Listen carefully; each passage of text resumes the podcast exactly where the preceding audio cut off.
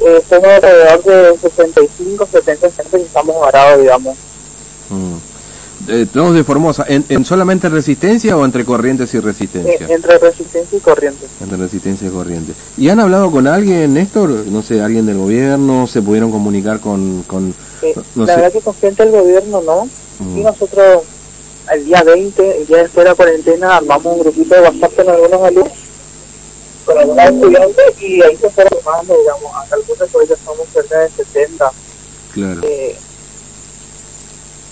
en, en, el grupo de WhatsApp nos acompañan eh, periodistas, uno de ahí de los medios de prensa que son los que están haciendo el aguante, sacando artículos mm. eh, y demás cosas. Claro. Pero respuesta del gobierno aún todavía no, no tuvimos. Es decir, o algún funcionario, digamos, con, o alguien que se haya acercado, digamos, miren muchachos, vamos a conversar, vamos a ver cómo puede hacer, digamos, de esto, nada hasta ahora. No, la verdad que no, nadie nos escribió, nadie nos llamó.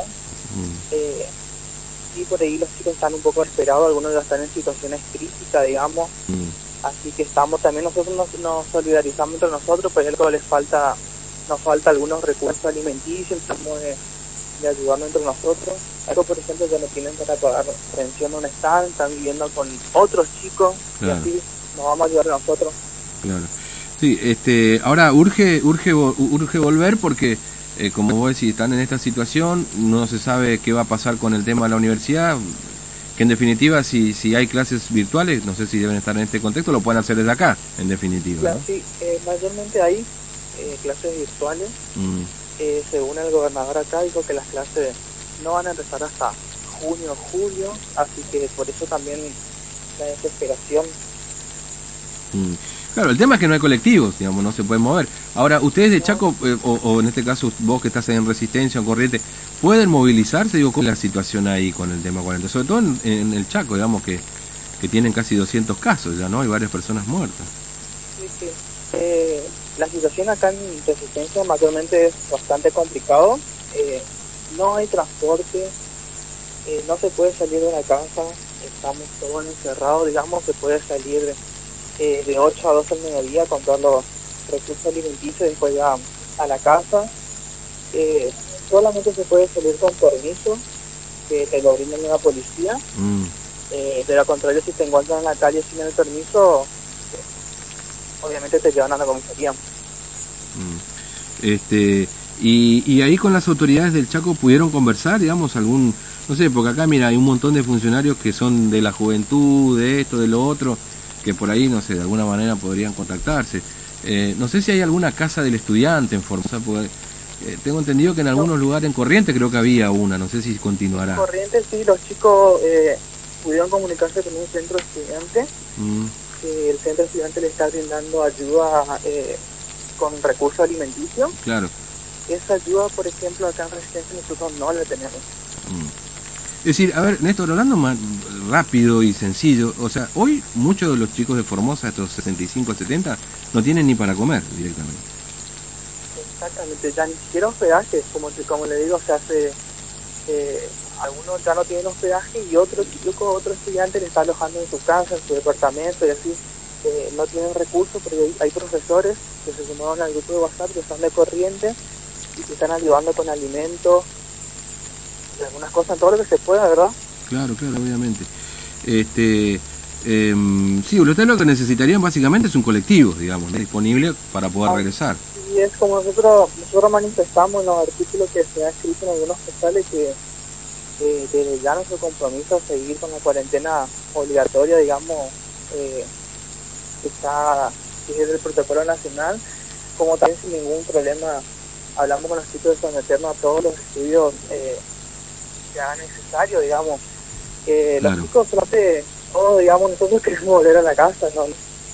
Mm. No, no, no, no, pedimos mucho, digamos. Como decimos, nos hemos enterado que trajeron gente de Río Negro, Colombia, y nosotros no estamos en la otra punta del río o a 2.000 kilómetros, estamos a, a 200 kilómetros, digamos, no, no, no, estamos tan lejos.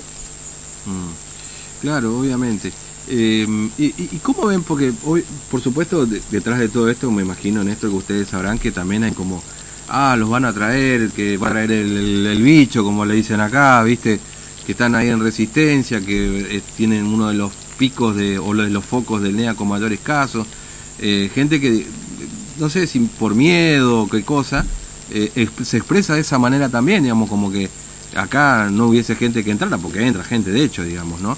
Pero, pero ¿cómo ven eso, digamos? ¿Cómo, cómo toman ustedes todo eso? Eh, los primeros artículos que se habían publicado, que fueron de hace dos semanas, que todavía se siguen publicando, digamos, eh, mucha gente, por ahí vemos en comentarios que son un poco, eh, entendemos el pánico, pero también es un poco agresivo, incluso cuando se publican los artículos con el número de teléfono, el mío particularmente, mm. hay personas que, que mandan WhatsApp, por ejemplo, y, de una manera no muy eh, gentil, digamos, y nos tratan de que no, que, no, que no, podemos ir, que no tenemos que quedar acá, que vamos a llevar el virus, que lo vamos a contagiar y demás cosas. Eso sí se, se vio bastante de que empezamos a publicar los artículos diarios. Mm. Eh, es decir, no sé si amenazas, pero más o menos parecido, digamos, ¿no? Claro, como nosotros decimos, también entendemos porque eh, Chaco es una de las provincias más afectadas con el virus, pero creemos que no es como para que nos insulten o nos traten de que vamos a llevar el virus. Entonces, la verdad es que los chicos, eh, todos, digamos, estamos entiendo, nosotros acá con la cuarentena estamos eh, encerrados en nuestro domicilio, eso no. Mm. Claro, es decir, este, por lo menos ninguno... Ni... todos los tíos mm. que brinda, eh, como, como dice el protocolo, o sea... Claro. Sí, porque de hecho ustedes están encerrados, ¿no? Están cumpliendo con la cuarentena en cada uno de los lugares donde están. Estamos cumpliendo la cuarentena. Mm. Eh, y, y, ahí en, y ahí en Resistencia, vos me contabas recién, digamos, ahí hay, hay también pánico, ¿sí? De, de, la gente en poder contagiarse, porque hay como circulación viral también comunitaria, digamos.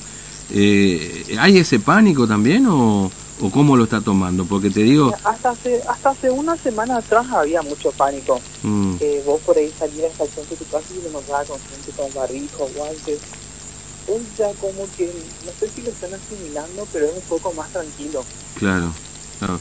Ya no hay esa locura, digamos, de, de claro, a ver, me contagio. No es la misma locura que hace tres semanas o dos semanas atrás. Claro, sí, sí, sí. Sí, me imagino también que debe pasar como acá, ¿no? Hay gente que por ahí necesita salir a laburar, porque si no labura no tiene ingresos y se debe estar notando eso también, me imagino, ¿no?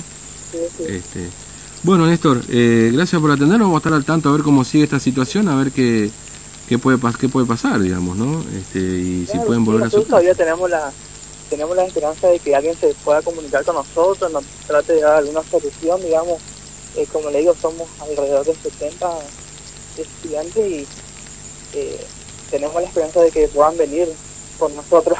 Claro, obviamente muchos nos dicen que la cuarentena ya va a terminar, pero la realidad es que la cuarentena termina, pero acá eh, ambas provincias decidieron que las clases van a empezar en junio o julio, o sea, tenemos algunas, tiene los lentes por delante todavía. Mm. Bueno, eh, Néstor, gracias por atendernos, muy amable, un abrazo. ¿eh? Un abrazo.